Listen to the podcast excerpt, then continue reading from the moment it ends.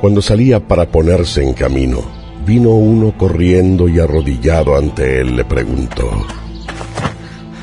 Maestro bueno, ¿qué debo hacer para conseguir la vida eterna? Jesús le dijo, ¿por qué me llamas bueno? Nadie es bueno, sino uno solo, Dios. Pero si quieres entrar en la vida, guarda los mandamientos. ¿Cuáles? No matarás, no cometerás adulterio, no robarás, no dirás falso testimonio. Honra a tu padre y a tu madre, y amarás a tu prójimo como a ti mismo.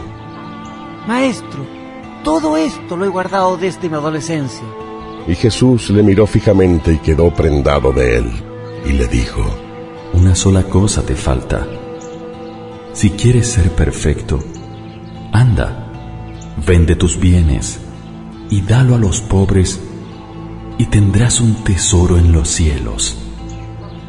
Luego, ven y sígueme. Al oír el joven estas palabras, se marchó triste, porque tenía muchas posesiones. Jesús, mirando a su alrededor, dijo a sus discípulos, que difícilmente entrarán en el reino de Dios los que tienen riquezas. Los discípulos se quedaron asombrados por sus palabras, pero Jesús volvió a insistir. Hijos, qué difícil es entrar en el reino de Dios. Es más fácil que pase un camello por el ojo de una aguja que un rico entre en el reino de Dios. Y ellos se quedaron aún más asombrados y se decían unos a otros. ¿Y entonces quién puede salvarse?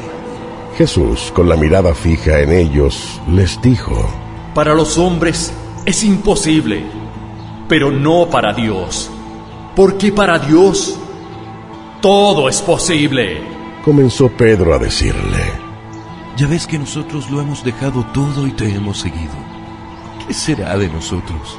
En verdad os digo que vosotros, los que me habéis seguido en la regeneración, cuando el Hijo del Hombre se siente en su trono de gloria, también os sentaréis sobre doce tronos para juzgar a las doce tribus de Israel.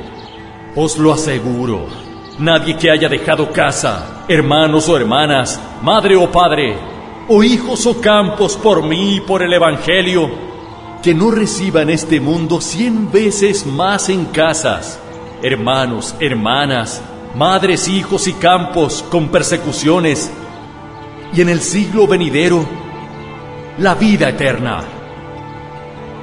Porque muchos primeros serán últimos, y muchos últimos serán primeros.